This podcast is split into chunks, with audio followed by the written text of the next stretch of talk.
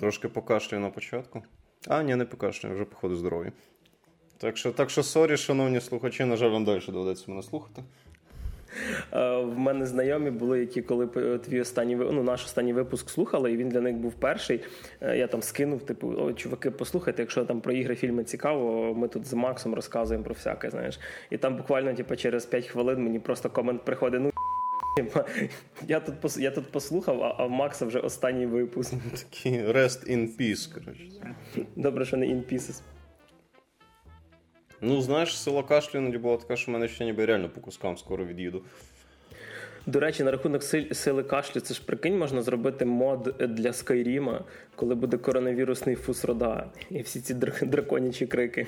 Ну, Ти просто заходиш в цю в якийсь ін або в щось таке, просто пару покашляв, всі вмерли. Вони просто поступово вмирають від цього говна. А тут Говард знову зможе продати, е, скажімо так, The Elder Scrolls 6 Corona Born, коротше, я не знаю, так. Я взагалі думаю, що поки ще шостий Elder Scrolls вийде, то нам ще не раз на якійсь платформі, можливо, якісь нові, там ж Atari щось має випускати, ще раз продадуть Skyrim. Mm-hmm. Чудово, чудово. Atari буде випускати платформу? Так, да, вони вже вроді навіть її Atari? запустили. Тобто це ось да. ці, що колись, колись ще мали ось ці допотопні платформи, потім вмерли і взагалі нічого не робили. Так, вони десь кілька років назад анонсували свою якусь приставку, потім за неї забулися, і от десь зараз вона виходить, але це, походу, просто будуть ремейки старих, типу, їхніх ігор. А, ну, як ремейки, такі майже ремейки. І, ну, це, типа, старе старьо, е, яке, напевно, ну, вони думають, що воно не застаріло, а воно вже давно застаріло, і вони захочуть його знову ж таки продати. А те, що ніяк не може застаріти, і те, за що ми не беремо грошей, це. Подкаст «Стати шо» і ви слухаєте 45-й випуск. І в студії для вас, як завжди, Максим Морозюк. Привіт. Мене звати Григорій Трачук. Поїхали!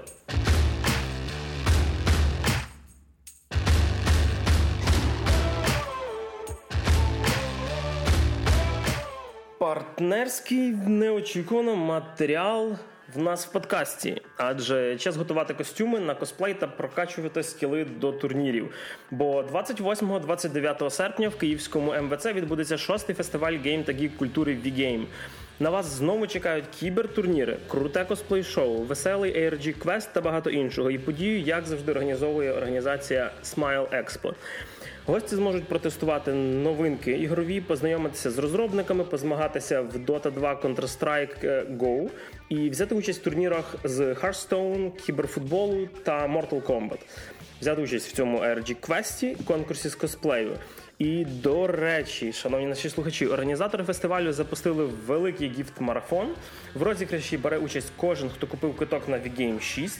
Чим раніше придбаний квиток, тим більше подарунків можна отримати. Ну і в принципі, чим раніше придбаний квиток, тим вигідніше, тому що в таких фестивалях дуже часто можуть рости ціни на квитки, так що треба закупатися пораніше.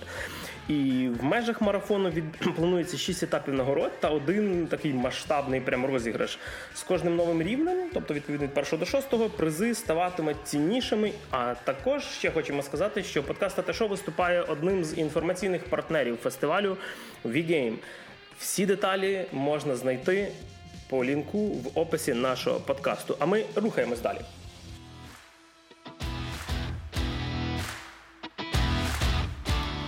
Ну що ж, а від о, цих, напевне, приємних спонсорських новин від о, інформаційного спонсору V-Game та те, що ми переходимо до розповсюдження еротичного контенту азартних ігор. Дуже, дуже різкий приход.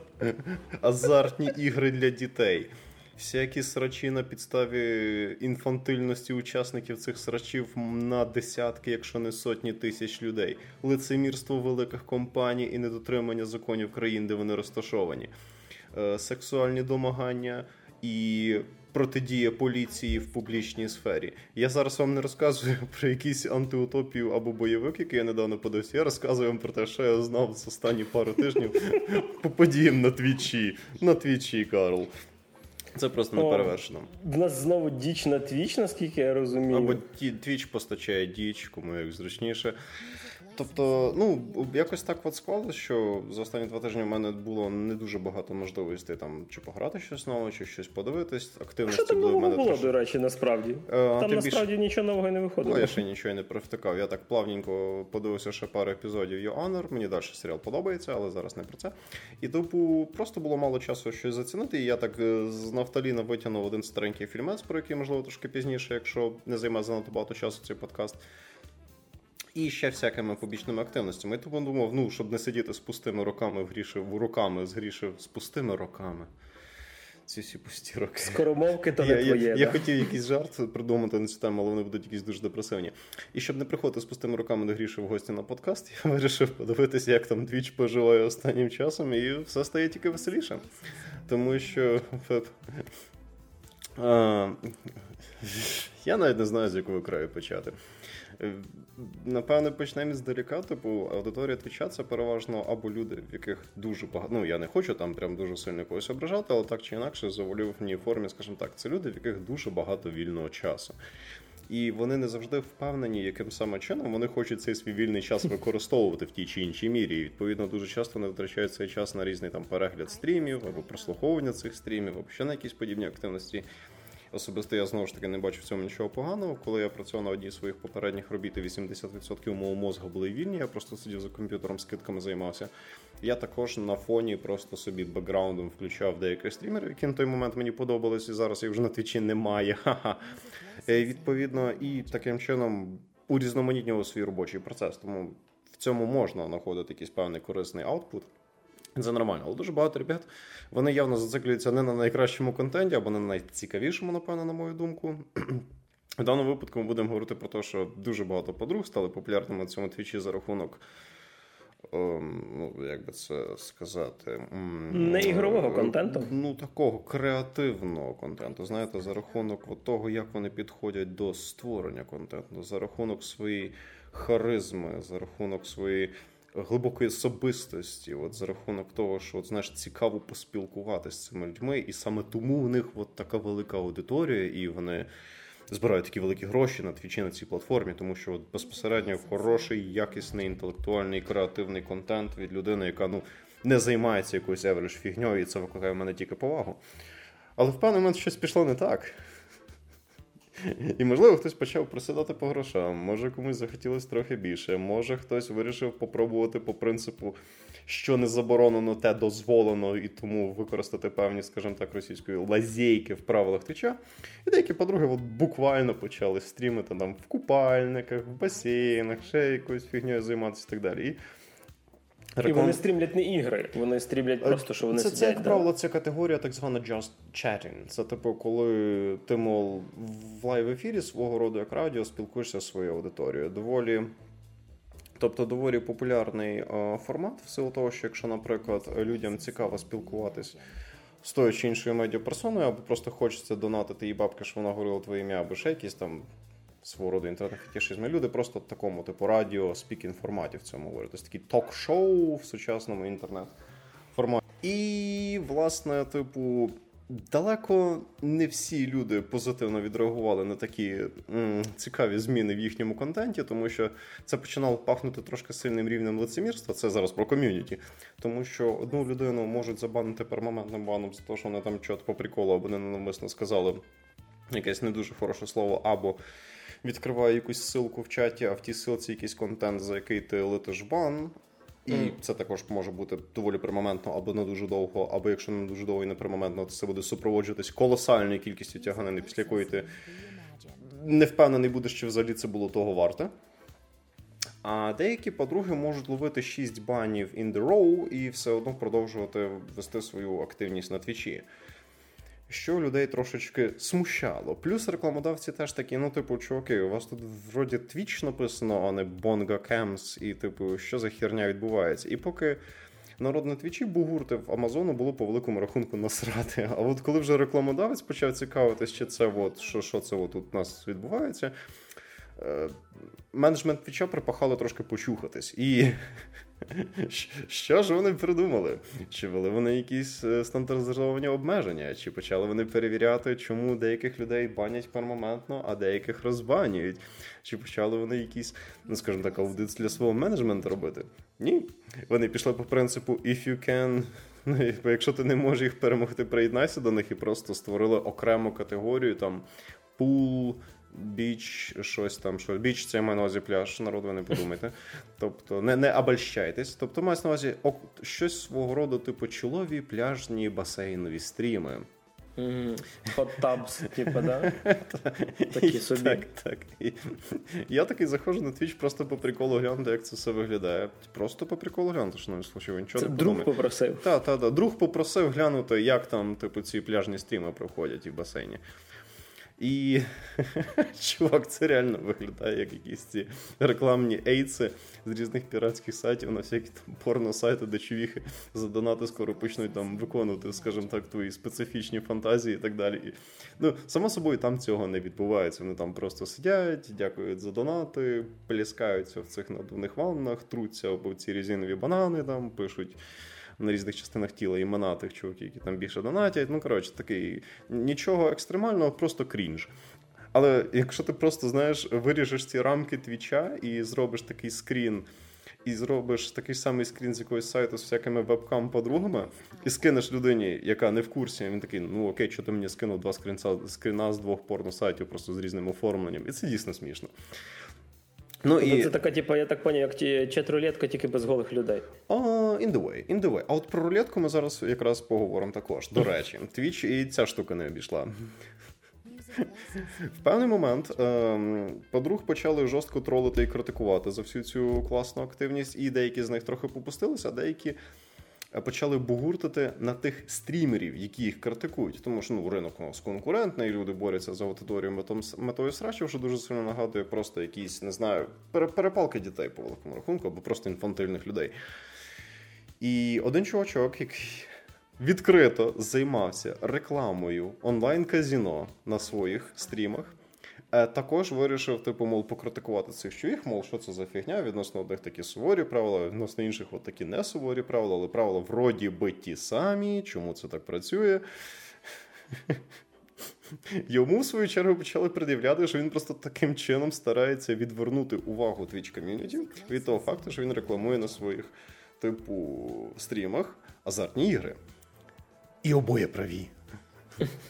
Це саме смішне. Тобто, розумієш, це ти, ти навіть не можеш якось. Тобто, буває якась дискусія, ти бачиш її зі сторони, ти думаєш, ну хтось такий більш правий, хтось менш правий, комусь ти більше симпатизуєш суб'єктивно, комусь ти менше симпатизуєш суб'єктивно.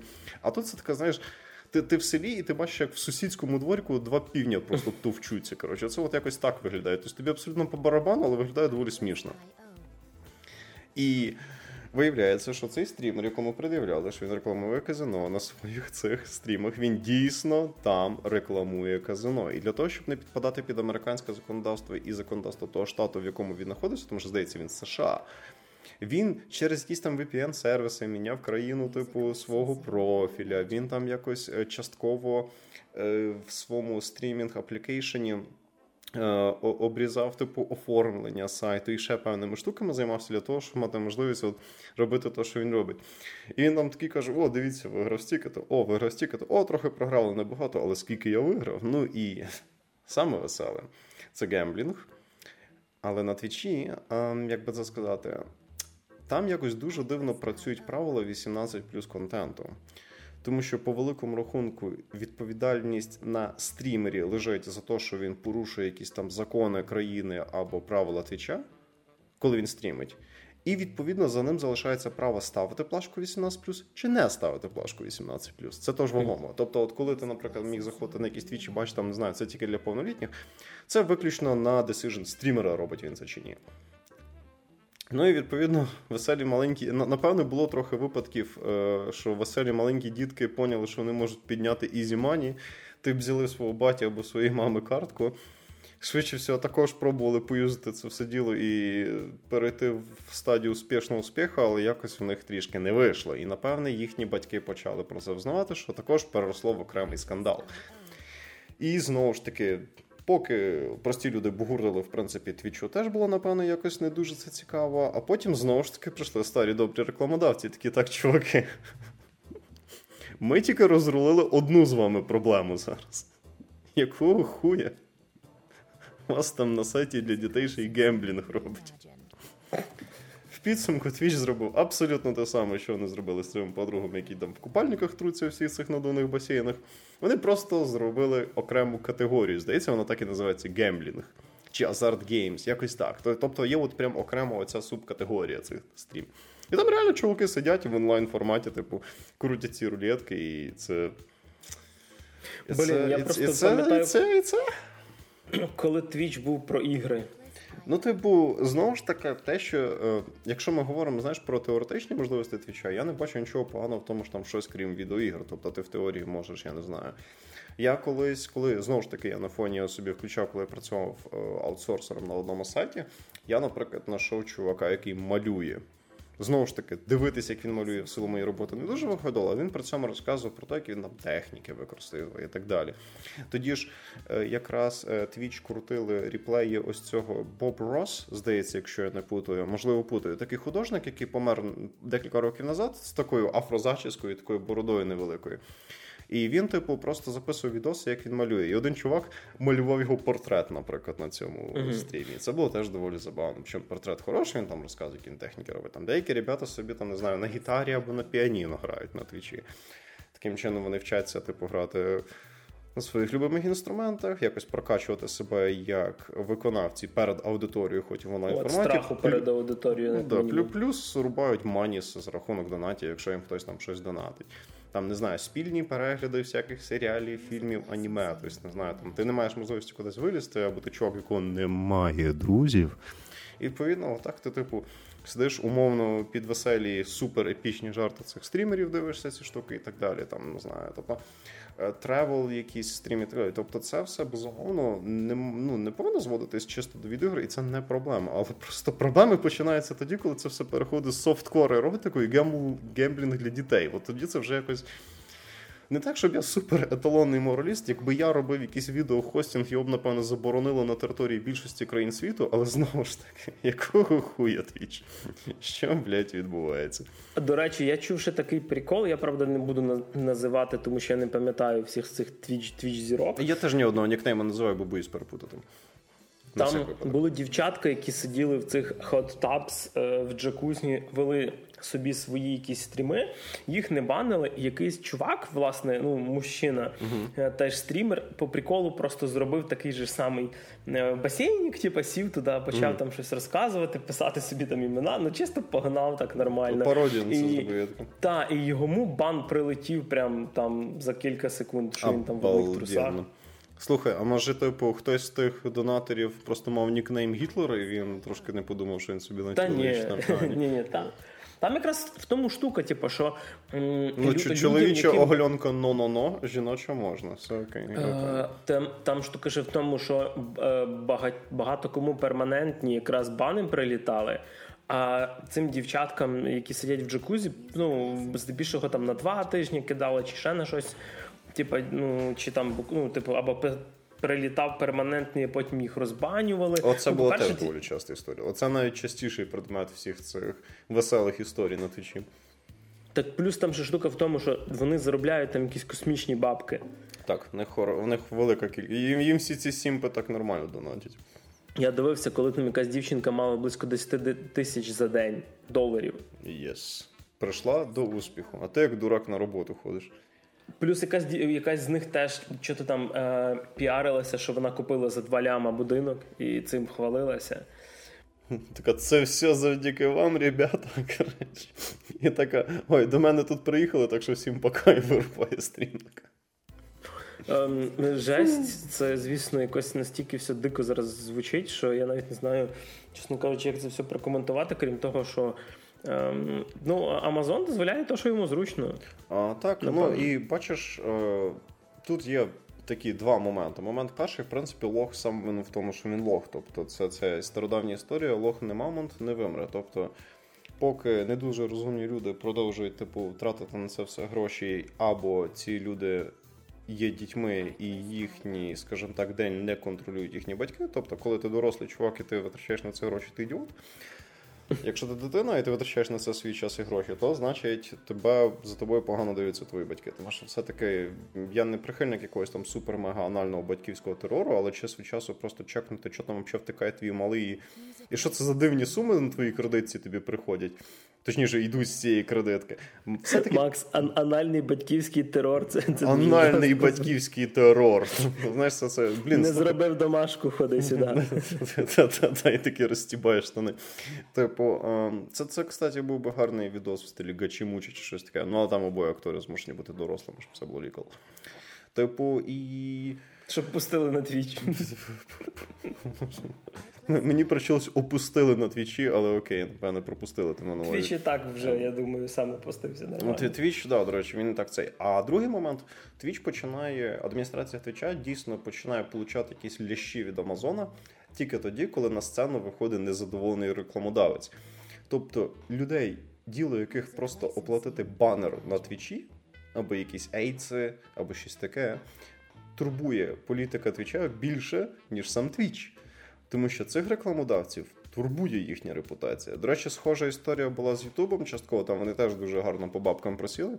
Коли Ютуб дуже слабо контролював, на чиїх каналах вилітають всі ці ейци, і там була реклама, по-моєму, чи Мерседес, чи Honda біля відосів, де ці ісламісти полоненим голову відрізають. Це було весело, це було круто. Так собі рекомендації по перегляду. Які просто. Ну, знову ж таки, само собою, як тільки приходить якась ну, жалоба чи щось таке, цей відос улітає. Але поки ця жалоба прийде, хтось це все діло подивиться, подивиться, а система автоматично кидала ці банери. Тобто це не я не хочу зараз сказати, що YouTube такий о. Чуваку відрізають голову, давайте ще впаяємо сюди банер реклами типу Мерседес. Ні, це не так працює, само собою, це все відбувалося просто в автоматичному форматі.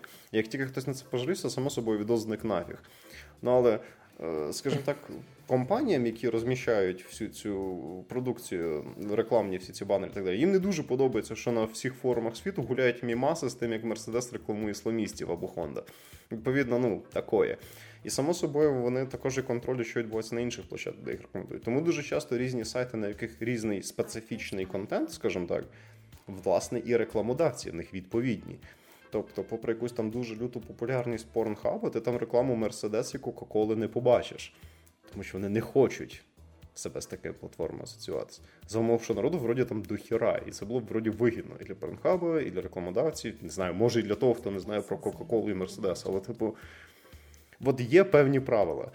І от ці рекламодавці не дотримуються цих правил, і тільки після цього Амазон починає чухатись. І оце вже трохи таке. Знову ж таки, мені вже все одно. Я не настільки тупий, щоб тратити на це гроші, і я вже не дитина, я не підпаду під групу ризику цих речей. Але сама ситуація вкрай комічна. Тобто, це це просто розумієш, це це, це, це, це. Я я чекаю просто, коли стрімери почнуть нюхати кокс і ставитись по на стрімах. І мені цікаво, як швидко на це Амазон відреагує.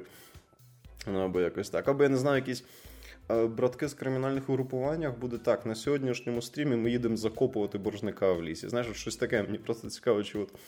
Чи чи, чи, чи буде якась така історія? Само собою, це напівжарт, я надіюсь, ніхто нікого ніде там закопувати не буде, хоча по великому рахунку мені все одно. Але історія була б епічна. А ти в підсумку що про це все скажеш? Я, чесно кажучи, знаєш, чим чим, біль, чим більше що ще? В шоці? Я да, це мало мало е, так сказати, що я, що я просто в шоці. Я так нормально всього, що там відбувається. Тому що я чесно скажу, що я не, не сильно аудиторія твіча. Інколи заходжу, деколи дивлюся певні стріми. До речі, якраз на твічі я дивився е, що деколи. Специфічні такі Тоже пляжний формат? Ні, на жаль, простий, ніж на щастя, простий. І коли я бачу, куди це все котиться, тобто ми ну, ми доволі часто згадували в попередніх випусках за всяку діч, яка тут відбувається, то чим, чим більше часу проходить, тим до нових граней доходить цей звіздець. Я ж кажу, я чекаю, поки почнуть вживати наркотики і вбивати людей на стрімах. Я не закликаю.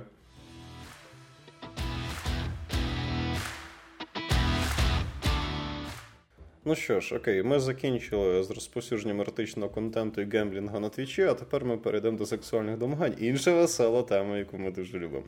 Е, Є такий сценарист і дизайнер ігровий, як Кріс Авалон. Типу, я думаю, людей, які граються різні там ж ігри в жанрі RPG, особливо такого олдскульного характеру, або люди, які просто люблять слідкувати за цією гік-двіжухою, то відповідно вони в курсах, що Кріс Авалон він така свого роду рок-зірка в ігровій індустрії. Тобто він доволі давній ветеран всіх цих штук. Він має причетність і до серії RPG Icewind Dale, і Fallout він займався, і причому частково старими, частково трохи пізнішими ітераціями. Так, і І, і New Vegas'ом. Тобто, і багато фанатів саме старих Fallout'ів вважають, наприклад, New Vegas трушнішим за третій. І ще він займався розроб... Він був залучений в розробці Knights of the Old Republic 2 по Star Wars, також доволі така вагома річ. Другий Neverwinter. Другим Невервінтером. Тобто він такий прям Прей теж він брав участь.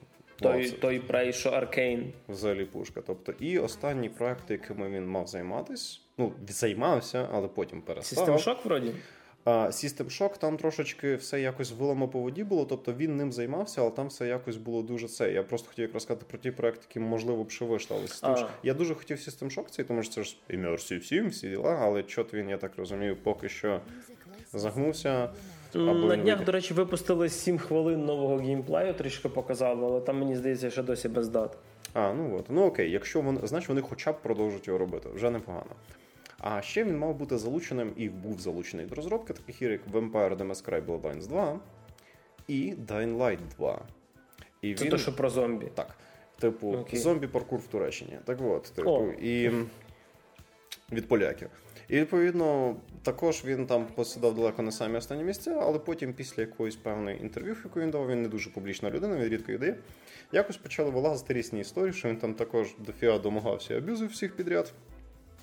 Була оця хвиля, коли дуже сильно це міту продвігалося, і всякі домагання дуже сильно почали всплески інформації насчет різних всяких публічних персон. Так, я просто не знаю, що це було в рамках цієї хвилі, тобто просто це, це Мгм. було рік назад, минулого року. Десь так, да. І а, окей, відповідно, значить, може він теж попав під цей веселий тренд. І відповідно, з чуваком припинили роботу Techland, які робили Dying Ну а там, де Vampire The Masquerade Bloodlines, його теж попросили, але в підсумку і сам проект загнувся, тому що там почався повний бардак. І чувак пропав майже на рік часу. Ну і всі такі, о, прекрасно, кенсельнули цього челіка. Причому саме епічне, що від чувака відмовились за умовою, що скажімо так, самого факту цих злочинів аб'юзивного або сексуального характеру доказів не було. Тобто, просто що там деякі люди напостили, і багато людей щось почали підозрювати. Не було ні судових позовів, нічого. Але чувака вирішила на всяк випадок це саме те, щоб уникнути неприємних іміджевих втрат, скажімо так. Кріс Авалон повернувся. І він викотив в своєму блозі здоровезну статтю, де він розписував, що до чого, чому він взяв перерив. Він вирішив вичекати, почекати, як це далі розвинеться. Він був, він такий, ну він знає, що він нічого не робив. Відповідно, тут навіть питання впевнений, що він про не поканає. Розказав, як він втішився, що ні за що ні про що вигнали з двох проєктів. А, між іншим, є чутки, що в принципі, можливо, він таки відновить роботу в індустрії, тому що з ним потроху почали знов співпрацювати, здається, але поки що нічого чіткого Почали прощати. почали прощати страшні провини, яких він не робив.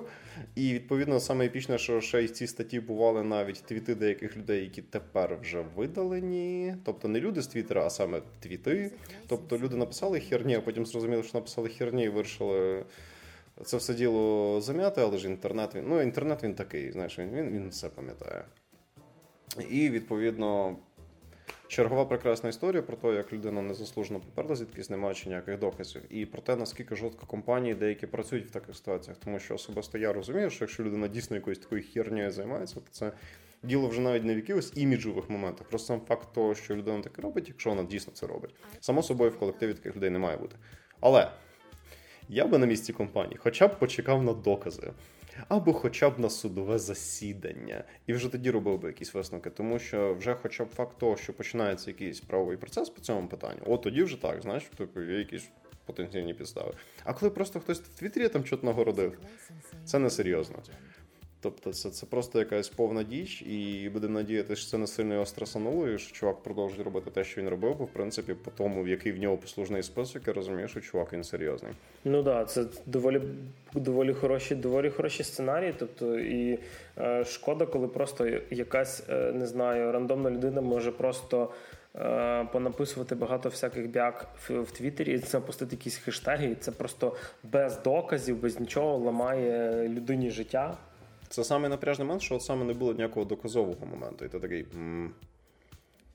Угу.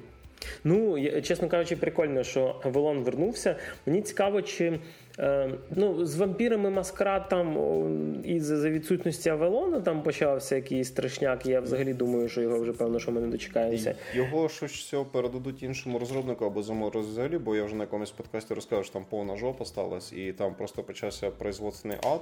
І там щось типу андромет відбувалося, що дуже некваліфікованих людей почали допускати до певних місць. Ну але й бюджети не такі, як в і підсумку все загнулося.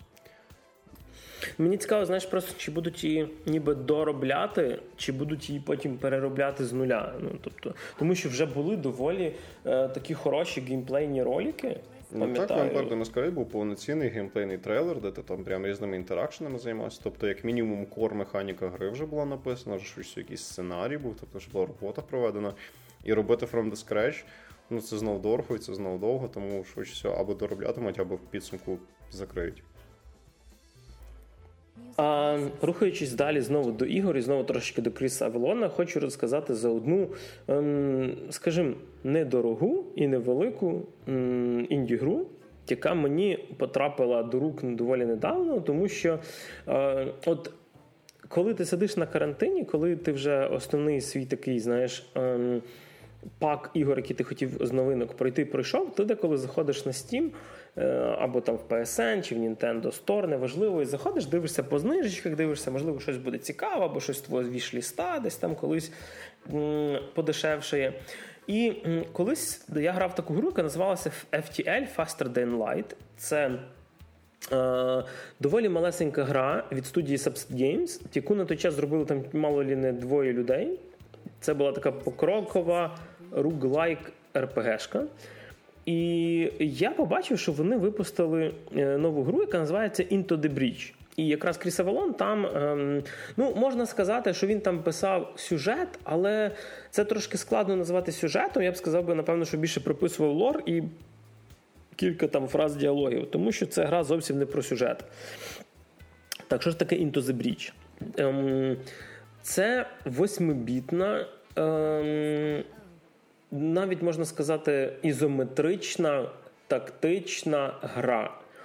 І м- дуже тяжко її, напевно, описати зразу, але суть розкажу в чому. Давайте трошки про сюжет. М- Сюжет розповідає про е, землю, яку починають атакувати інопланетяни на кшталт тих, що ви могли бачити в Starship Troopers. Тобто це великі жуки, їх тут називають веками. Може, вони векають, може їм зле трошки насправді. І е, людство програє, людство е, давно вже, чесно кажучи, ну давно вже не програвали і в новинку. Да. І з майбутнього в оцю часову відку прилітає е, ніби підрозділ е, роботів. Ну, це три пілоти в мехах, які намагаються виправити цей таймлайн. Е, перемогти їх, тому що люди в майбутньому мають машину часу, і вони е, хочуть ту війну, яку яке вже людство програли, типу поміняти. І дуже мені сподобається, тому що сама гра вона йде така, як би сказати, ну, руглайк, але це в плані, що у вас є роботи і є пілоти. Якщо ви програєте, то ем, пілоти, які там лишилися, один з них може лишитися живим і типа вернутися в знову в майбутнє, і е, зберігається його накоплений досвід, е, і в наступному вашому стрибку, тобто в наступній вашій гровій сесії, він теж буде типу з вами. Тобто, якось так трошечки є така міжрівнева прокачка. Якщо подумати, що це за гра, в принципі, з точки зору жанру. Воно виглядає дуже схожим на XCOM. Тобто це поле поділене на кубики, на якому є противники, є ваші е, роботи, є певні елементи ландшафту, типу там гора, вода, якась може бути лава, в залежності від острова, на який ви висаджуєтеся. І так само є ніби мирні об'єкти, це будинки, і є об'єкти, якісь специфічні, спеціальні. І, в принципі, гра дуже схожа на XCOM, тому що ви по крокових, е, по кроковому режимі маєте перемогти ну, своїх ворогів. Суть е, кожного, кожної битви, тобто ви висаджуєтеся на острів, острів ділиться на секції.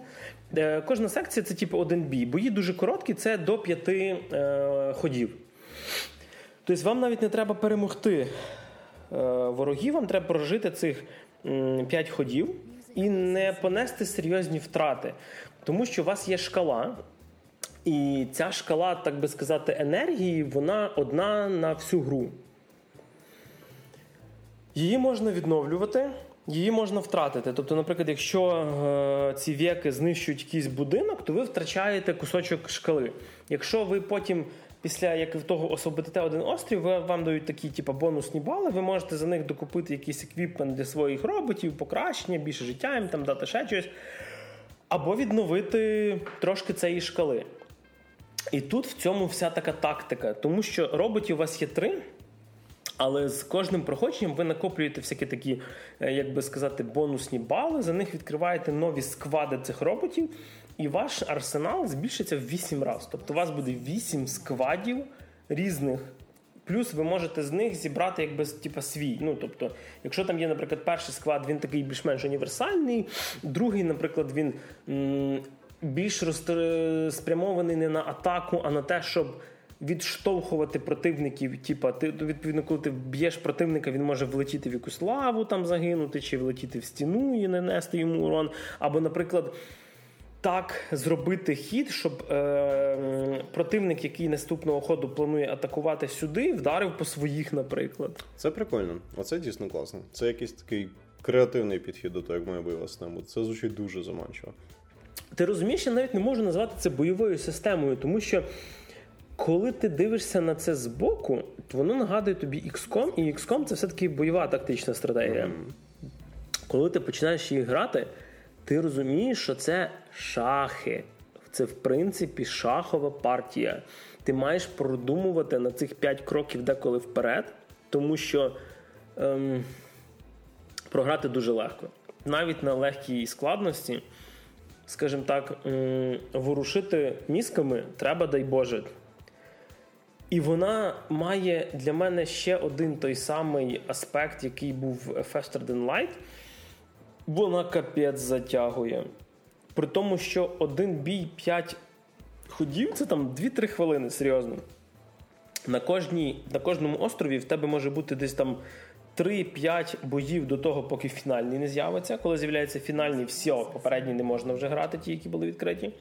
Є чотири острова. Один такий зелений з горами, другий з пісками, і там дуже часто всякі землетруси. Е, третій людяний і четвертий технологічний, де всякі конвейери там їздять і т.д. І потім появляється типу Final Battle. Ну це гра не про те, щоб її раз пройти, і все. Це гра про те, що пройти її раз, пройти, пройшовши два тільки острова і на фінал піти, пройти з чотирма островами. Е, тобі хочеться це спробувати. Хочеться пройти трьома однаковими мехами, хочеться рандомом якимось спробувати, хочеться різними складами. І ти десь розумієш, що в тебе воно там за тиждень затягує годин на 20. Тобто я я вже награв, кажу, mm-hmm. я за ти, тиждень, при тому, що я так, знаєш, типа. По 3 години в день так навалюєш. Ні, ну в мене не 20, в мене там десь 13 чи 14, е, але це здебільшого ввечері сів, на фоні йде якийсь на Нетфліксі серіальчик, який мені вроді би цікавий, але я можу паралельно типу, відволікатися і щось там клацати. Плюс це покрокова штука, тебе ніхто не заставляє бути максимально уважним до ігрової сесії. І це якраз круто. Мені щось такого дуже бракувало. Плюс ем, Якщо вам подобаються всі ці, знаєш, кайдзю муві і аніме про мехів, то це якраз от воно там здоровезні роботи. Ну вони на екрані маленькі у вас, тому що ти розумієш, там кожен раз одна сесія, ні, одна карта, вона поміщається повністю на екран. Тобто там навіть нікуди камерою рухати не треба. Uh-huh. Плюс вона в стімі дуже часто по скидках, я її там взяв щось за якихось 100 гривень, і окупилася прям от повністю. Не знаю. Одна з улюблених інді останніх років тепер для мене на на рівні з Hades і, і взагалі. Якщо вам подобаються тактичні головоломки, якщо ви любите поворушити мізками, а особливо, якщо ви любите шахи, тому що я не сильно фанат шахматів. Ну, я. Типу, гра, грав, вмію, але не на рівні там запам'ятовуючи всякі там сицилійські захисти і т.д. Тобто, але Queen's Gambit дивився. І якраз от це, типу, можливо, я б навіть назвав би, що це, е, от якщо вам в шахах нудно. Тому що у вас фігурки просто фігурки, а ви хочете, щоб то були роботи, то можливо вам варто на Аліекспресі знайти меха шахмати якісь, або просто пограти Into the Breach. І м- ще що ще, що мені там сподобалося, от одна маленька штука. Е, чому я скажу, що це не настільки як XCOM в іграх, типу XCOM, і взагалі в РПГшках, де є покрокові бої, завжди е, є оцей е, варіант рандому. Типа, що в XCOM проти, в тебе є процент попадання. Ти можеш типа, попасти або промазати, навіть коли пише 90%, і це є дуже мене харило. Є таке.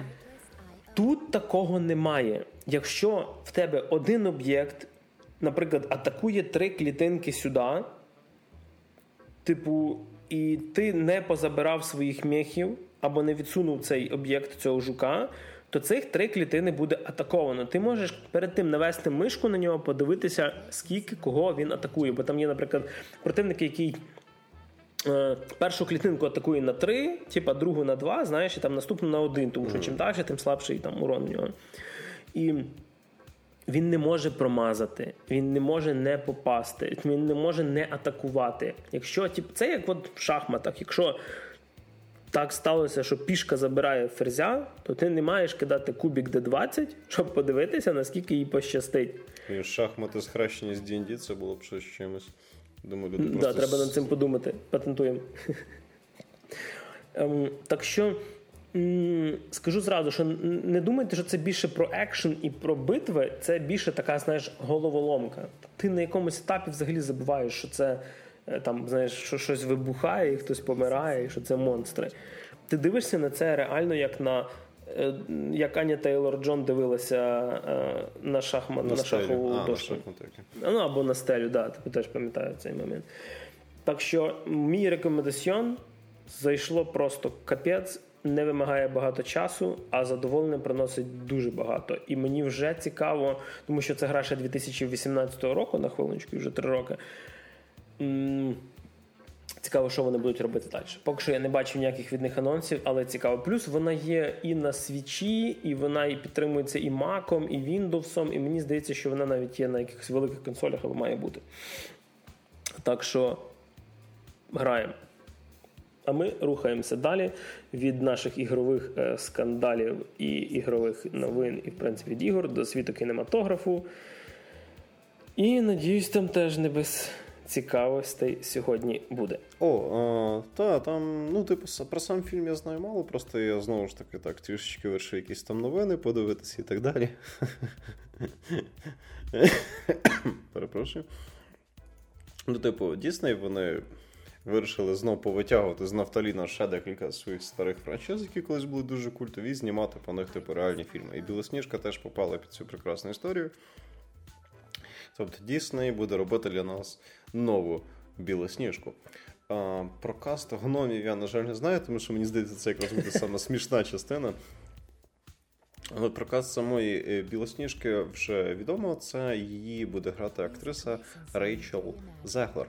Е, вона mm. також, в принципі, підпадає під цей сучасний такий політкоректненький тому що вона такої, типу. М- Більше латиноамериканської, такої трошечки індуської зовнішності. Тобто вона така трохи, як як ці, як як дамочки з касту відьмака. Тобто, все все, по uh-huh. все по канонам, все нормально, тобто не не, не беремо якихось цих от білих ребят в наше кіно. І, типу, це, ну, це не є проблема, через таке я не знаю, хороша вона актриса чи погана вона актриса. Я ще розумію, що це якось дуже сильно попливає на сюжет. І взагалі, чому я зараз вам це розказую? Ну, я дивлюсь, вона така миленька актриса, в принципі. Миленька актриса. Да, да, прекрасна, маленька актриса, все нормально. Але, але, але, як би це сказати, коли ти такий знаменитий, коли ти фігуруєш в таких новинах, само собою є люди, які, яких може, знаєш, вільний від роботи і все інший час трошки зацікавити твій бекграунд, наприклад, в соціальних сетях, скажімо так. Тобто, знаєш, ну, в Твіттері Джеймса Ганна, там в твітах 9-річної давності ковирятись можна, і люди думають, ну окей, значить, і в твітах цієї подруги поковирятись можна. Так от. Вона вона прихильниця BLM і прихильниця uh-huh. цього cancel police, е, цього отримання. Ну, коротше, вона антиполіс активіст як це вони іноді люблять. Це ці ж ребята, що за те, щоб закенселити фінансування поліції. Тому що ну, поліція ж там жорстоко себе веде з людьми, відповідно, треба її просто всю розігнати нахер, і тоді все буде окей. Тому що, напевно, на думку цих людей, типу, поліцейські, певно, самі придумують злочини, щоб типу, ну, щоб їм було чим зайнятися, і це вирішить проблему. Також вона підтримувала. Скажімо так, ліволіберальних різних ребят у всіх цих медіа-срачах, там, де Джину Карану з цього з Мандалорця хотіли вшити нафіг. Ну і вшили на деякий час, а потім. Ну, Джина Карану вернулася. А до потім, речі, а потім Джина Карану вернулася, тому що, типу, ідеологія ідеологію, а коли діло доходить до бабла і до рейтингів, Дійсно, все стає pretty fucking forward. Відповідно. А, Ще там всяких веселих штук на неї понаходили, і само собою там почались дуже. Вона і на Джон Роулінг наїжджала, тому що Джон Роулінг, яка написала Гаррі Поттера, е, вона зараз дуже сильно в немилості в сучасних, типу, SGV ребят у медіапросторі, що піздець як смішно, тому що Гаррі Поттер є одною з, по суті, головних книжок дуже багатьох прихильників всієї цієї соціальної справедливості, мов там маленький хлопчик порця цією несправедливою системою, там опрешеном, бла бла бла і так далі. І і це супер контроверсійна ситуація насправді. І так само і многою, многою тому подібне. Само собою починається від маски віднякування, що це от все там то, все, п'яте, десяте, що там помовилися, чи написали і так далі. І дійсно абсолютно начхати. Тобто, ну, в нас там є шутка якась дебільна, навіть якщо це дебільна шутка семирічної давності в Джеймса Гана, пошо, коротше, там Джина Карано посміялась з цих, типу, там, нових гендрів і так далі. Паш коротше там. А вона, до речі, її ж канцельнули не за те, що вона посміялася. Вона там, е, чи то вона проголосувала там за Трампа, чи щось таке а, було. Типу. Я я от не знаю за Трампа, я просто пам'ятаю, що вся двіжуха почала з того, що вона просто в своїх соціалках почала трохи стібати всю цю історію. Вона там замість кількості теоретичних гендерів, які в неї можуть бути, вона там написала бі-ба-буб, коротше, і так далі. Тобто вирішила просто порофлити. Е, Кріс Прат. Е, наприклад, будучи республіканцем, відмовився підтримувати от весь цей трейн по Байдену, коли Дісней це все діло організовували. Кріс Прат це що грає Старлорда в е, Стражах Галактики. Да, і в е, останній трилогії Jurassic World. Так, так, так, так, так. І типу, і відповідно, ну, типу, його теж можна пробувати якось захіросости, але знову ж таки, Кріс Прат вибрав дуже правильну тактику. Він просто від всього цього абстрагувався. Плюс в нього була підтримка від Роберта Дауні молодшого, який типу, просив ребята трошки відстаньте. Прат, до речі, дуже розумно поступив. Коли його почали чморити, він просто виключив телефон. Ну, типу, просто yes, ну, вийшов yes. з соцмереж і забив хер на це все. А не кормить роля, він здохне. Типу, він вирішив просто не кормити роля. Ну, коротше, видно, що цей чувак не перший день в інтернеті, він знає, куди треба просто забити болт. Так що ну, там з білосніжкою? А з білосніжкою все дуже просто взагалі немає абсолютно ніякої реакції на те, що вона по великому рахунку в деяких випадках типу підтримувала, грубо кажучи, інтернет-булінг, кенселінг поліції, підтримку всіх цих билем історій і так далі. І і це було дико смішно. Плюс вона і білих людей не дуже любить в деяких аспектах. Вона колумбійська акторка, якщо не помиляюся. Так, тобто, ну білий тут, напевно, ми беремо в дуже дуже сильні лапки. Тут, напевно, більше йде якийсь соціально-психологічний стереотип, ніж якийсь етнічний. Але тим не менш, ну я так просто знаєш, відмітив цей момент, як е, моменти, коли гесенького лицемірства зі сторони певних людей, коли одним можна в Твіттері писати що завгодно, а іншим не можна написати нічого.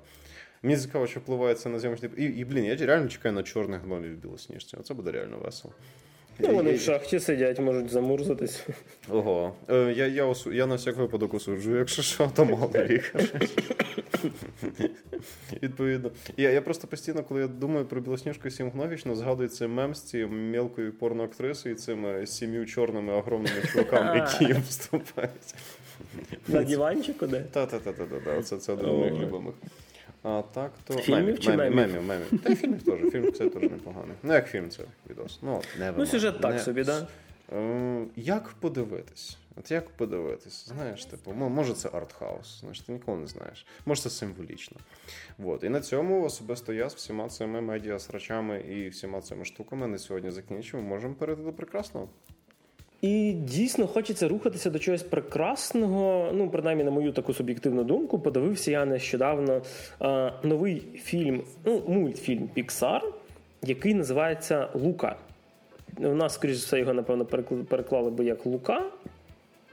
А, але в оригіналі він якраз Лука. Це а, мультфільм режисера, це дебютний проект режисера Енріко Карароза. Е, це, якщо не помиляюся, мексиканський якраз режисер, який до цього е, до того часу він е, брав участь в написанні часткових сценаріїв до таких мультиків, як Рататуй, Верх. Ice Age, тобто він не писав головний сценарій, він був так би помічником сценариста. І е, частково був задіяний десь над Коко, то історії 4, і дуже багато де в в Pixar він в принципі працював. Завжди був, знаєш, так на, на задніх ролях. І от якраз мультфільм Лука він написав повністю сценарій сам і повністю його зняв. Е, і перед тим як е, почну, хочу сказати, що я за нього не чув нічого. Тобто я буквально навіть трейлера не бачив цього мультика. І я, можливо, вже про це колись сказав, але я дуже люблю, коли е, медіа, про яке ти нічого не чув, і ти на нього випадково натрапляєш, тебе реально якось знаєш, ну, приємно дивує. Що ж таке, в принципі, мультфільм Лука? Мультфільм Лука розповідає про маленьке італійське таке маленьку італійську рів'єру, Ем, яка живе своїм таким веселеньким життям по ем, часовому проміжку це десь приблизно 90-ті. І в підводних глибинах живуть, е, ну, скажімо, щось схоже на русалок. Ну, типа, підводний народ. Можна сказати, це така, знаєш, дитяча версія монстрів Лавкрафта тільки таких добріших, простіших і чомусь теж італійськими іменами. Такий family-friendly Lovecraft. От десь воно так і є. І хлопчик Лука Пагуро е- живе під водою, пасе риб, якби це дивно ну, звучало. Ем, і так як ем, він дитина, яка, знаєш, як то кажуть, хоче побачити світ, він дуже хоче потрапити на поверхню і подивитися, що там відбувається. На поверхні ходять легенди про злих, злих, злих підводних істот. А під водою ж всі люди, які живуть ну, виходить. Е, да, ну тобто, відповідно, люди на поверхні кажуть, що під водою живуть монстри. uh А оці істоти, типу ті, що монстри під водою, uh вони розказують, що на поверхні, типу, тільки зло і все погане, і нічого там немає. Вони праві, вони завжди були праві. І вибравшись на поверхню, Лукас знайомиться ще з одним хлопчиною з русалків, якого звати Альберто. І е, Альберто вже давно вилазить е, на поверхню, давно вже він там собі гуляє, в нього він же собі якусь там, як то кажуть, халабуду зробив. І дуже захоплюється винаходами людства і мріє про те, що хоче купити моторолер оцей Веспа маленький. Знаєш, як ну такий класичний італійський моторолер. Mm-hmm. І історія якраз про те, як е, друзі, скажімо так, разом відкривають світ. І знову ж таки, що мене дуже бомбануло, тому що більшість американських, особливо всяких медіа, е, і взагалі багато яких медіа зразу охрестили: а, це коротше мультик про камінаут, і вони два гея, і це все про, про гейську любов. При тому, що сам сам режисер, коли типу, ну, він так, про це що ти вирішив його подивитися? Я думаю, що ж тебе так зацепило. Ні, ні, як я ж казав, що я навіть трейлера не бачив. І, і типу, якраз е, Енріко Каракоза, що він сказав, що ребята, ви ви зовсім типу їбанулися? Тобто, у вас така штука, як е, проста дитяча дружба, вона вже в ваших схиблених мозк, мозках не працює, тобто вас не буває. Тобто, якщо хлопчик дружить з хлопчиком, це зразу вони шпехаються в сраку. Полюбе. Ось чому Гріша і переїхав власне бо я вже просто дістав цими своїми пропозиціями безкінечними. І я просто веду цей подкаст з надії, що рано чи пізно його серце все-таки розтане, і між нами буде то, що має бути. Так що да, я вважаю, що чоловічої дружби її не існує. Це все чисто такий анальний інтерес, скажімо так. Так що медіа, як завжди, зріють в корінь дитячі історії про двох підводних хлопчиків, які вийшли назовні. Вийти назовні це що? Правильно, камін-аут. Блін, насправді е, це це, все це все дикий піздець, і мені здається, що світ трошки став вже вкрай повернутий, е, повернутий. Якимось... Да. І весь мультфільм, я, чесно кажучи, е, коли його дивився, думав: ну, може, там буде десь якийсь такий намьок. Ну, і можливо, я не правий, але подивившись весь мультфільм, там жодного нам'яку немає, при тому, що там навіть є е, дівчинка, між якою одним з персонажем і нею починають зароджуватися така, знаєш, дитяча любов, можна це сказати. Тобто вони там всі десь на рівні е, класу 5-6, плюс-мінус. Тобто, коли вже в дітей починаються якісь такі, знаєш, хлопчик, дівчинку за косічки дергає ще щось.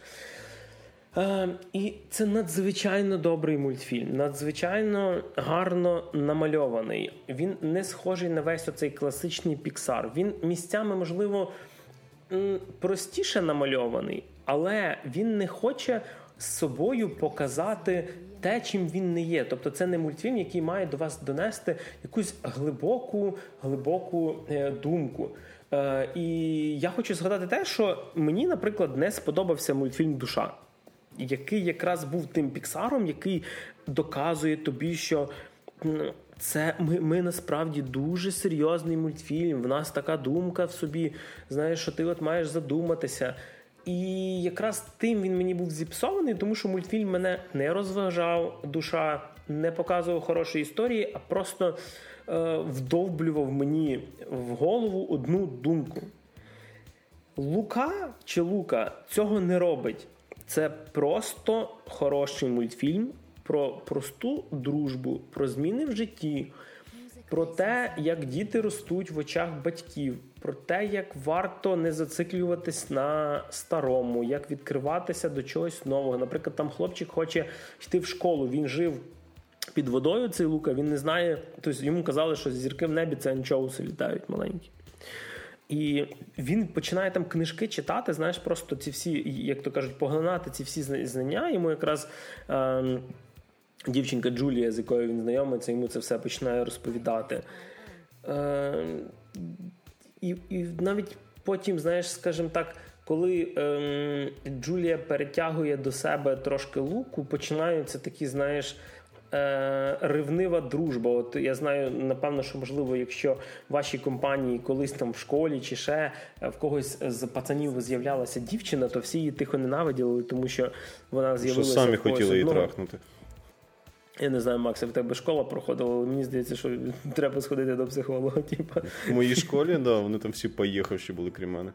Фільм був анонсований десь рік назад, потім про нього трошки забули. Е, я бачив коротенький якийсь там навіть не тизер, а плакат просто, знаєш, коли там надпис текстом було. Типу. Я навіть не розумів, що це таке. Чимось він мені по стилі нагадав Коко або там як у нас він був таємниця Коко. Е, Хоча таємниця Коко, е, він мені набагато якраз от. Е, Емоційніший. Якраз е, в Коко там в кінці тебе і на сльози пробивало, і дуже багато воно чого зачіпало. А це просто дійсно хороший мультфільм. Без якихось е, замутів, без якихось складних матерій. Це дійсно хороша легка історія про дружбу, яка тобі намагається втовкмачити якусь повісточку, яка тобі не, не намагається щось доказати, чогось тебе навчити, е, якось нав'язати свою думку. І я насправді скучив за такими історіями. Тобто, це просто хороша історія, без е, якихось побічних квестів, так сказати. Так що, що я можу порадити, якщо він ще десь йде в кінотеатрі, сходіть, подивіться. Якщо ні, дочекатися цифрових релізів, так як це Pixar, він, скоріш за все, буде на Disney+, але думаю, в нас його можна буде побачити на якихось там Megogo чи, чи щось подібне. І, м- до речі, е- сам режисер дуже сильно, е- як би це правильно, був в захваті від Хаяо Міядзакі.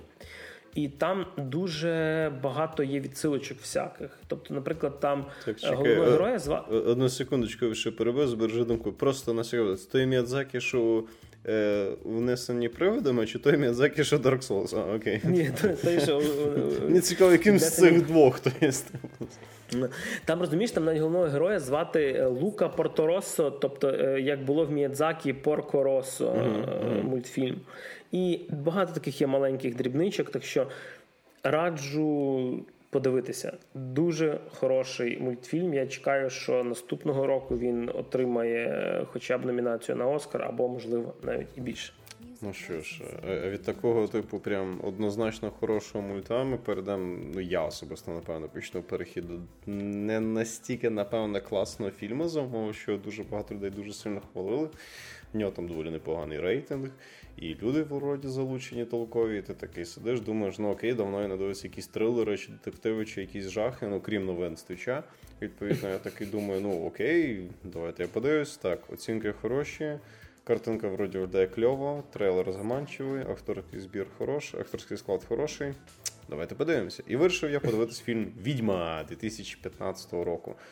А в оригіналі він здається. Which the New England Story, чи щось таке, точно не впевнений. До речі, дуже добре, що сказав, що в оригіналі, тому що е, його дуже тяжко на- нагуглити. Е, Типа, словом відьма знаходиться дуже багато всього. так, так, так. І Е, я колись, коли мені його радили, я коли шукав, я реально не міг знайти. Я просто питав, типу, хоч рік мені напишіть, ребята. Да, я да, не знаю, це- що це. Да, та тут є певні нюанси, тому що я теж, коли на всяк випадок хочу уточнити певні штуки, я теж ввожу відьма в фільм, і я розумію, що я знаходжу багато фільмів відьма. І не тільки фільмів. І я такий вау, якого хрена. І в оригіналі називається The Witch at New England Fold е, Tale. Tale. Типа, як но, но, історія нової, нової Англії, чи Е, щось чи казка навіть, знаєш, навіть байка нової Англії. Щось Байка, таке. да, байка, фолк. казка, так, да, folktale, да. Типу, фільм знятий у 2015 році. В ньому знімається для тих, хто любить слідкувати саме за актора. В ньому знімається ця мила дівчинка, що грала Queen Gambit в ході королеви. А, Аня Тейлор-Джой, О, так. І пані, пані анімешні очі. Пані анімешні очі і шахмати зіграла в цьому фільмі, і можливо він, напевно, і дав їй якийсь поштовх в її кар'єрі, щоб вона почала зніматися в якихось дійсно популярних проєктах. І в принципі, в даному випадку до неї і до акторського складу в цьому плані претензій немає, але все потрошку. Фільм починається е, з того, що сім'ю в кількості матір, батько і четверо дітей е, виганяють е, з такого свого роду невеличкого містечка, яке було збудоване пілігримами в Новій Англії, тобто в Північній це, Америці. да, да. Не забудь сказати, що це трошки старіші. Це часи 16-17 століття. Тобто це часи, коли от закінчилось середньовіччя, потихеньку помаленьку починається новий час. Але, типу, Америка тільки освоюється. І це, Це реально коли чоловіки в лосінах ходили, так? Коли- Коли чоловіки ходили в лосінах, тобто до того, як це стало мейнстрімом для жінок, наприклад. Тобто, ну і там взагалі ці. Та там, до речі, дуже гарно відображений побут, але це про це трошки пізніше. І відповідно в цій сім'ї в неї не лишається вибору, крім того, що вони там або якесь приймають покаяння, або вони виганяються, типу, з цієї комуни, скажімо так, цього містечка. І чувак, батя, там, глава сім'ї доволі впертий чувак, і він такий, е, ні, ні, ні, ні, ні, нічого не знаю, йдіть в жопу, я йду жити окремо. І відповідно вони всі дружно зібрались і поїхали фіг зна куди і е, від е, селища десь аж на інший край якогось лісу. Тобто вони живуть на такому прям відшибі, далеко від решти, якщо це можна так сказати, цивілізації. Своєю такою маленькою сімейкою в такому навіть не до хуторі. Тобто, по суті, мають таку свою ферму, там якесь невелике господарство. Живуть вони так доволі скромно, бідно, всі діла. Ну, в 16-17 столітті північноамериканські пілігрими. І відповідно.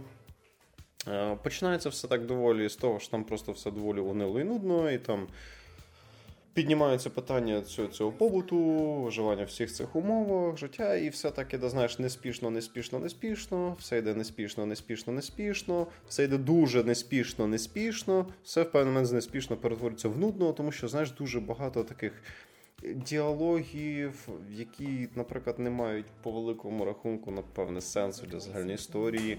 Е, дуже довгі і дуже часто відображення побуту. Сам по собі побут в цьому фільмі, до речі, ось цієї епохи він відображений доволі прикольно.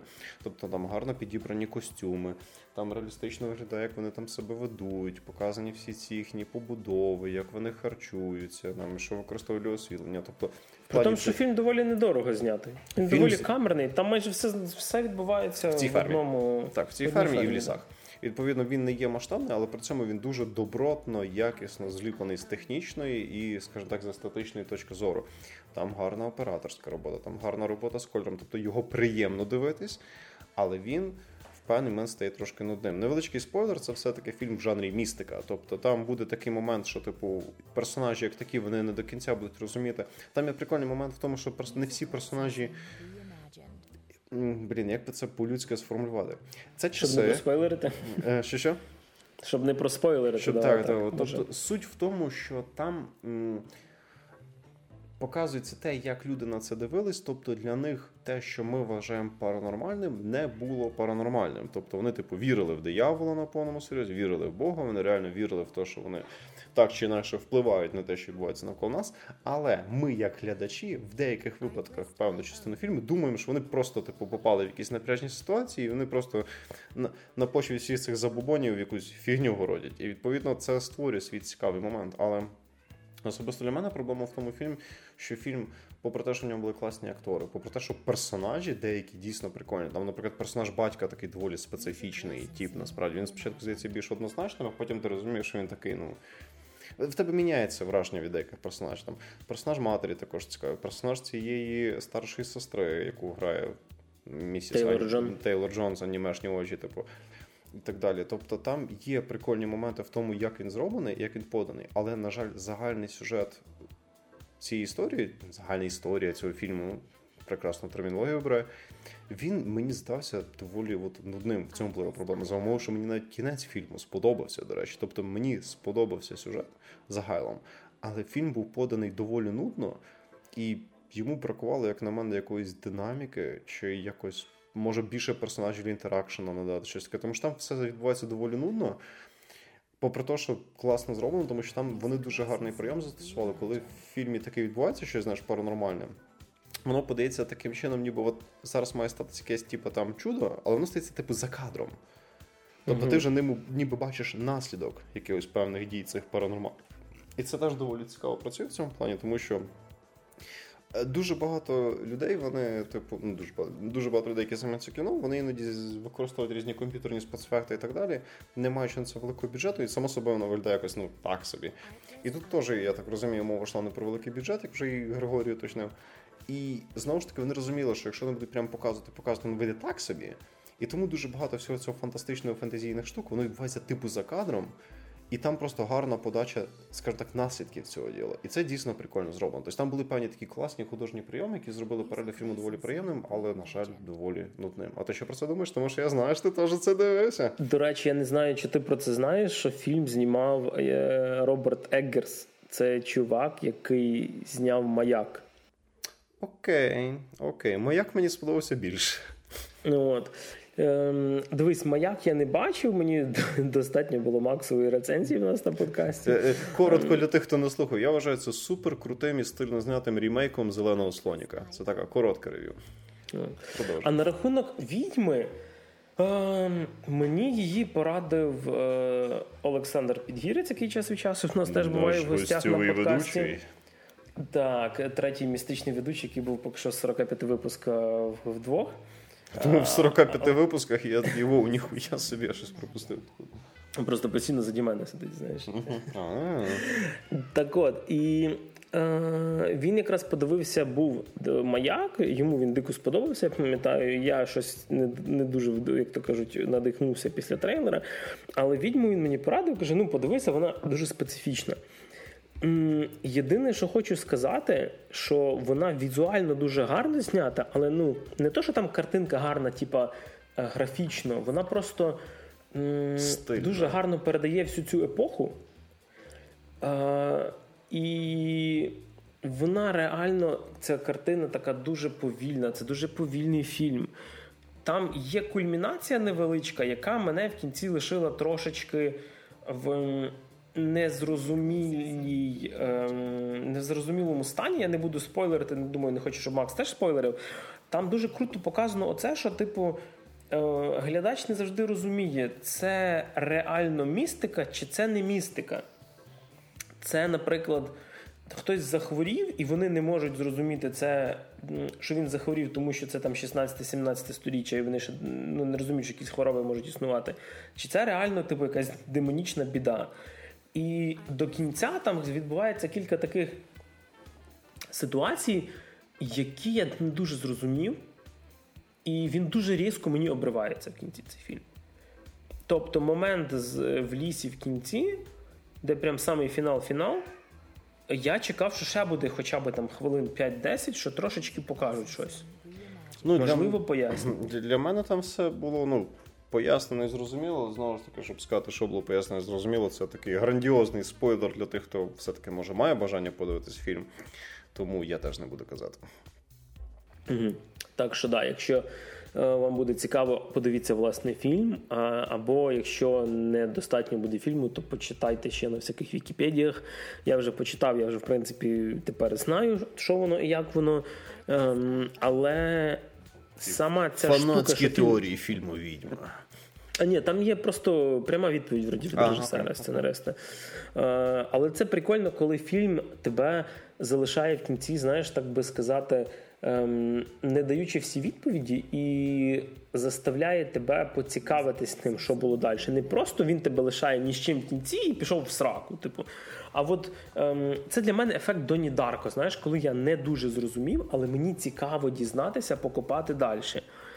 Типу, і ти тоді знаєш, що є сайт, на якому можна знайти інформацію. Це було разом з виходом фільму, типу, це так було задумано, і такі всякі штуки. Тут щось подібне. Благо, до речі, фільм не є дуже довгим, тому що він ну, він реально повільний дуже. Він настільки деколи повільний, що ти просто. Не знаю, що спасало, це Аня Тейлор Джон, на яку просто приємно дивитися. Ем, І все. І молодшому брату теж. Ну, там була сцена, скажімо так, доволі промовиста. Ну, тип... а, так, що, а ти як? Ти Макс радиш чи не радиш? А, що в підсумку? Дивіться, я скажу так: якщо ви, типу, хочете саме от, заці... ну, тобто, якщо ви з тих людей, які, наприклад, там часто дивитесь кіно, і вам подобається дивитись не тільки на сюжет, там, персонажів, вам що подобається іменно. Оцінювати сам виробничий процес фільму, тобто, якщо ви з тих ребят, які люблять слідкувати там за музикою, за операторською роботою, за стилем зйомки, за подачею, то принципі, можете навіть подивитись, тому що знятий він по-своєму, знятий він стильно, знятий він непогано. Але просто готуйтеся, що вас чекає доволі нудна історія. Якщо ви з тих, хто хоче дивитись саме, от просто подивитись фільмець заради там цікавої історії, чи от просто посидити, подивитися фільмець, то ні. Тобто, якщо ви хочете зацінити стиль і підхід до зйомки, так. Якщо ви з тих, хто трошки попроще в цьому плані, то ні, не дивіться. Вам це буде не цікаво. Знаєш, по pacing у, по самому ритму фільму, що мені це нагадало? Е, мені це нагадало чомусь, хоча жанр в них трошки інший. Фільм з Віго Мортенсеном Дорога, який дуже круто знятий, але в ньому майже нічого не відбувається. Він дуже повільний, він дуже такий гнітючий. Типу, немає впевненості в завтрашньому дню, ти не знаєш, що насправді відбувається там навколо. І він якось так і обривається теж. І от тут воно дуже, навіть кольорова гама теж така сіра. Типу. Це мені нагадало. Але ем, Якщо ви дивилися маяк, і вас, в принципі, там Роберт Еггерс цікавить як режисер, і що він буде робити, тому що він вже знімає е, якось Норд. Нордлендер фільм наступний буде називатися. Mm-hmm. Якась людина з півночі чи щось таке, напевно. Е, то подивіться. Е, якщо ви чекаєте якогось екшончика, якогось такого, знаєш, типа е, жахів, скрімерів і такої містики, ви тут цього не знайдете. Це все-таки доволі специфічне кіно. Це таке, знаєш, на грані з артхаусом типу, як на мене. Але Свого. не з таким артхаусом, який ем, знятий так, щоб ви себе відчули дурним. Тобто, от воно якесь таке для мене було. Ну, я так розумію, з відьми все. А рухаємося ми далі. На десерт я лишив одну цікаву штуку. Ем, в принципі, не дуже притаманну ні для нашого подкасту, ні для мене, як для глядача. Ні для Макса, як соведучого. Тому що це документальний серіал на Netflix. Колись вже про одну документалку, яка на мене справила враження Last Dance про Chicago Bulls, ем, я розповідав вже. А я розказав про Tiger King і рекомендую далі. Сьогодні ми, як то кажуть, не про королів тигрів і не про спортсменів. Сьогоднішня документалка е, називається The Toys That Made Us. Е, якщо можна перекласти на нашу мову, це щось більше як іграшки, на яких ми виросли. Тобто, які зробили нас. Ну, тобто, Просто в нас так не говорять іграшки, які нас зробили. Більше то, на чому ми виросли. Е, це трьохсезонний на даний момент документальний телесеріал.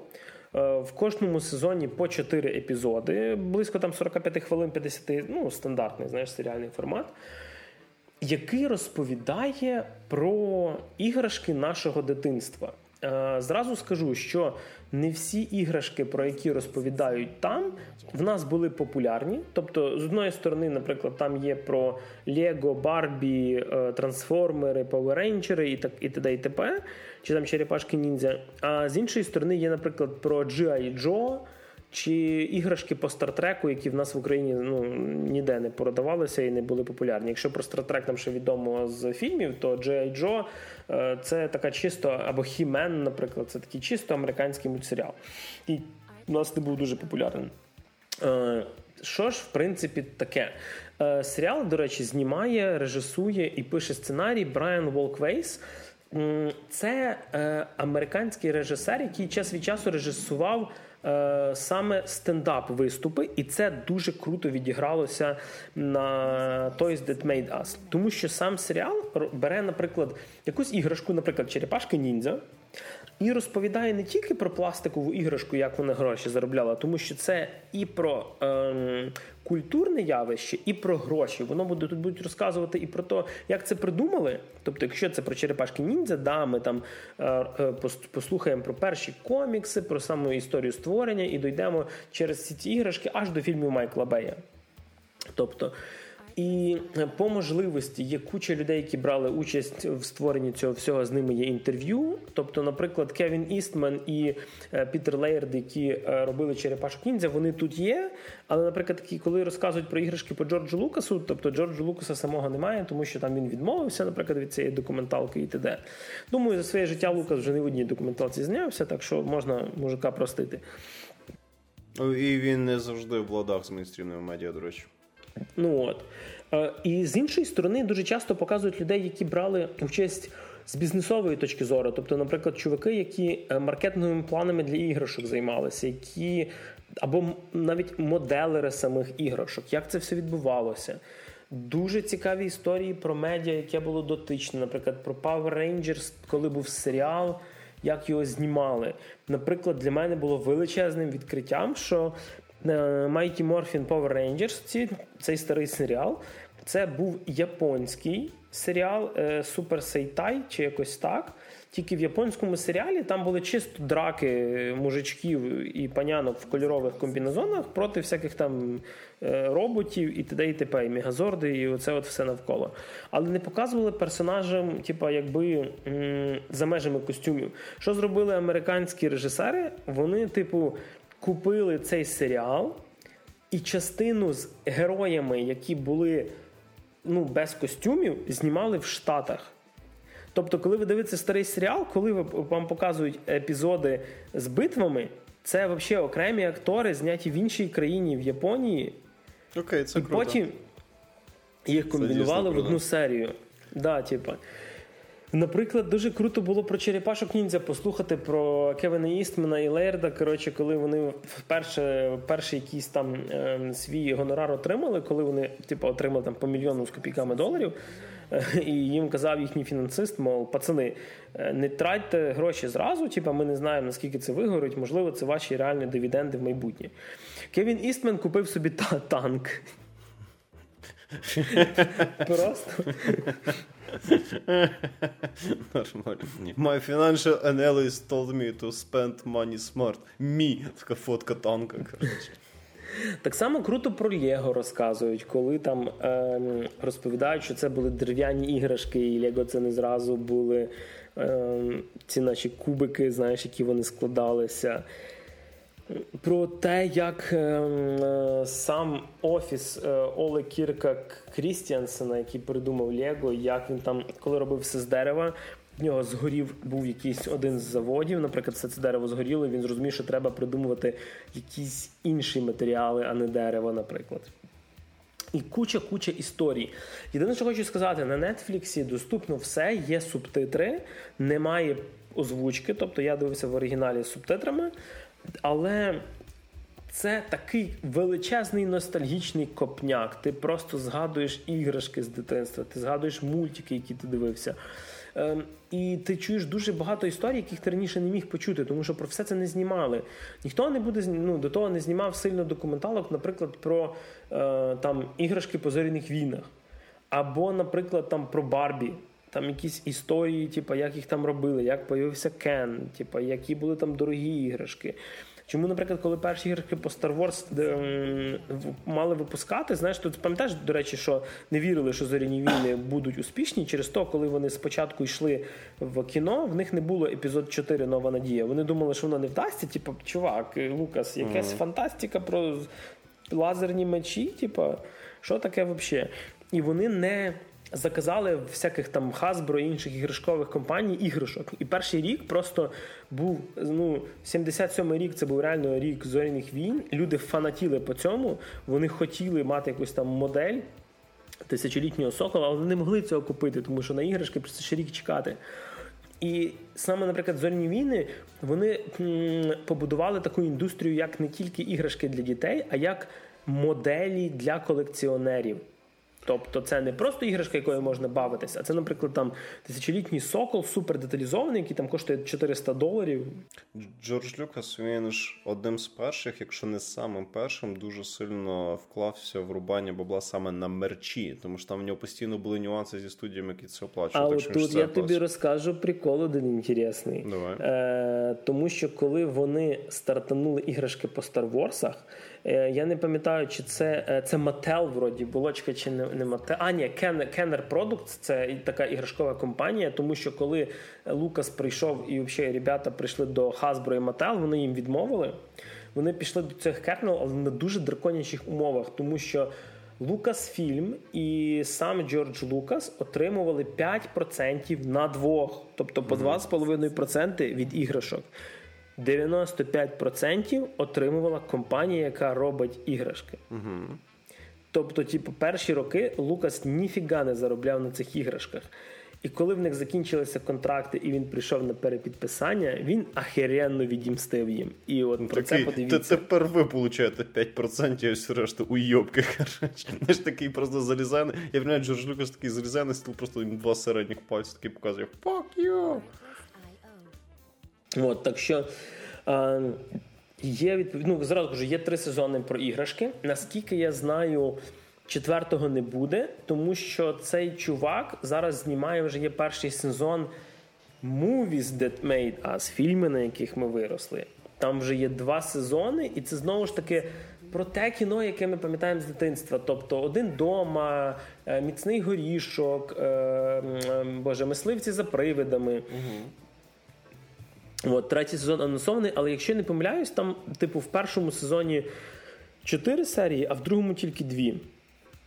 Е, в третьому знову буде чотири. Там вже буде про Фореста Гампа, там іще якісь, не пам'ятаю вже. Він хронол... він в він в хронологічному порядку це робить, чи він просто так пікає? Ем, ну, Ні, не, не в хронологічному, не в хронологічному.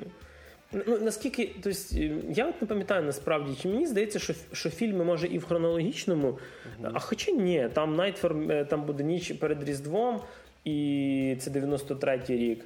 А типу, наступним, а Форест Гамп явно раніше вийшов. Тобто там ем, ну, не треба прив'язуватися до хронології. Взагалі, насправді навіть не так. Не треба прив'язуватися до того, як до серіалу. Та я не тобто, прив'язуюсь до хронології, мені просто цікаво, як він це подає. Я я більше до слухачів навіть кажу. Е, Штука в тому, що е, там воно якось рандомно, тому що, наприклад, за іграш, за іграшками дуже тяжко е, проспостерігати часові відрізки, тому що там. Е, це знаєш, е, типа там є, наприклад, щось, що почалося раніше, і, наприклад, там можуть в трансформерах згадати Джей Джо, Але типа серія про Джей Джо, там, наприклад, в іншому сезоні буде, і там вже більше розкажуть. Тобто там воно таке трошки. І, до речі, що дуже круто, е, чому цей режисер, який до того знімав стендапи, е, там сама оця подача, типу, документалки, вона така трошки з гумором. Там є, наприклад, е, голос за кадром, який, наприклад, там постійно каже, типу, що. Ми ніяк не могли привезти там з Японії там цю всяку технологію іграшок, типу, і через то в Power Rangers спочатку були тільки чуваки. І типу, а що там має бути? І показують якогось якогось чувака, який робив ці іграшки, і він каже Giant Robots. І цей і ведучий каже, ні. Типу, і він протягом ці, цілої серії йому постійно каже, ні. Знаєш, Тобто там навіть так зроблено, ніби це діалог. І коли е, типу, вже вони згадують, що в Power Rangers появився Мегазорд, і вони почали знімати типу, великих роботів, вони просто показують цього чувака, який постійно згадував за роботів, і цей ведучий мовчить і каже: Ну давай. Типа, скажи це. він такий Giant Robots, yes. Це Воно дуже фаново знято, серйозно. Е, дивився його це останні два тижні. Я просто по серії перед сном включав собі. Типу, нормально, з субтитрами можна, знаєш, нікому не з домашніх не заважаючи звуком, собі тихенько подивитися такий собі документальний серіал. Про фільми я тільки почну. Типу, я просто так як додивився про іграшки, воно мені зразу підтягнуло наступний. І, можливо, в наступних випусках ще розкажу про це. А так, дійсно хочу сказати, що Toys That Made Us дуже крута штука. І взагалі вона після Last Dance, після е, Боже ти мій Тайгер Кінга, який, про який розказував Макс раніше. Я взагалі для себе почав відкривати таку штуку, як документалки на Netflix. Тому що раніше Netflix для мене був це чисто серіали і час від часу стендап. Е, теж доволі багато хороших є е, американських стендаперів або британських. І тепер я почав шукати дійсно документалки. І якщо є документалки, типу National Geographic, де тобі показують, знаєш, типу три години, як е, Олень какає в лісі. Да, да, да, да. Саме так документалки і працюють. Окей, ні, не, не перегибайте. Ну, я ж мушу трошки, ти що. Е, Ні, ну я скажу про те, що типу, мені сподобалась тут подача. Тобто, Тому що до того, можливо, я бачив документалки, які були просто ну, ну, нудні для мене, напевно. Можливо, мені просто не заходять документалки про якусь дику природу чи щось таке. Е, Бо до того я здебільшого бачив щось дуже серйозне. Наприклад, колись дивився на Discovery про топ е, найжахливіших тюрем Америки. Ну, це було цікаво, але я б не сказав би, що ем, що це було захопливо дивитися. Ну, особисто мені. Знаєш, тобто е, не було чогось такого, якоїсь ізюминки такої. Типу, наприклад, якщо в Less Dance, е, відносно того, коли ти дивишся про Chicago Bulls, є відчуття оцього, знаєш, е, що ти постійно знаходишся в цей період, коли вони грають. Типу, такого. Е, ефект спортивного якогось е, вболівальника такого, напевно. що. І от той з Made Us, він якраз додає багато гумору, і він знятий теж в такому доволі легкому режимі, хоча там справді доволі багато говорять про бізнес і про гроші. Е, там є інтерв'ю з людьми, які, наприклад, відмовляли брендам, які ми зараз знаємо як супер заробляючі бабло бренди, і там вони розуміють, що вони там колись не подумавши, тому що це іграшки там не заробили пару мільярдів. Ну, Треба вміти далекоглядно впливати такі речі. Ти тупиш, ти луз. Так що однозначно рекомендація для перегляду, якщо вже всі фільми подивилися, всі серіали подивилися, не знаєте, щоб це глянути. А на карантині це і на work from home режимах це доволі часта думка, щоб це подивитися то Toys That Made Us на Netflix прям от воно. 12 серій по годині. Можливо, деякі будуть не дуже зрозумілі. Наприклад, серйозно, там про G.I. Joe і про іграшки по Рестерманії я буквально там прощолкав, тому що для мене це не зовсім відомі штуки. В нас такого не було, я про це не знаю. А решта подивився прямо захльоб. Дуже рекомендую.